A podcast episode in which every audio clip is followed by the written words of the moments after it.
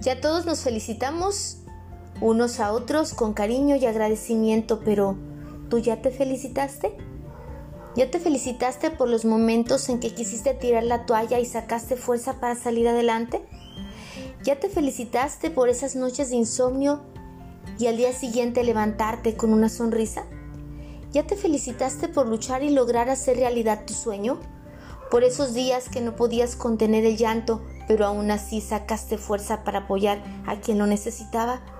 ¿Ya te felicitaste por guardar silencio ante una ofensa aunque el alma te dolió profundamente? ¿Ya te felicitaste por los amaneceres llenos de sol que tuviste la oportunidad de disfrutar? ¿Por los grandes amigos que has sabido conservar y aceptar con paz a quien se fue? ¿Ya te felicitaste por tus éxitos? ¿Por dar ánimo y amor sin esperar nada a cambio? ¿Ya te felicitaste por ser amado y respetado por alguien especial? ¿Ya te felicitaste por tener la satisfacción de un trabajo bien hecho? ¿Por el amor de tu familia y el cariño incondicional de tus amigos?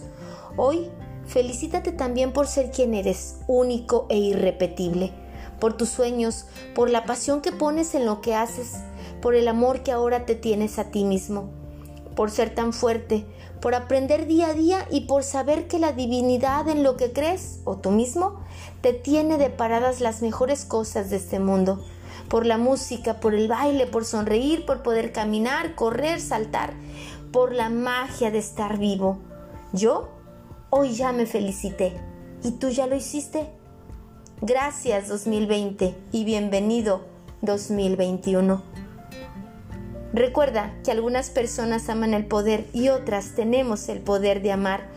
Sígueme en mis redes sociales como Lidia Sandoval y en mi página web www.cancunlife.mx y en Spotify como Mi alma tiene prisa.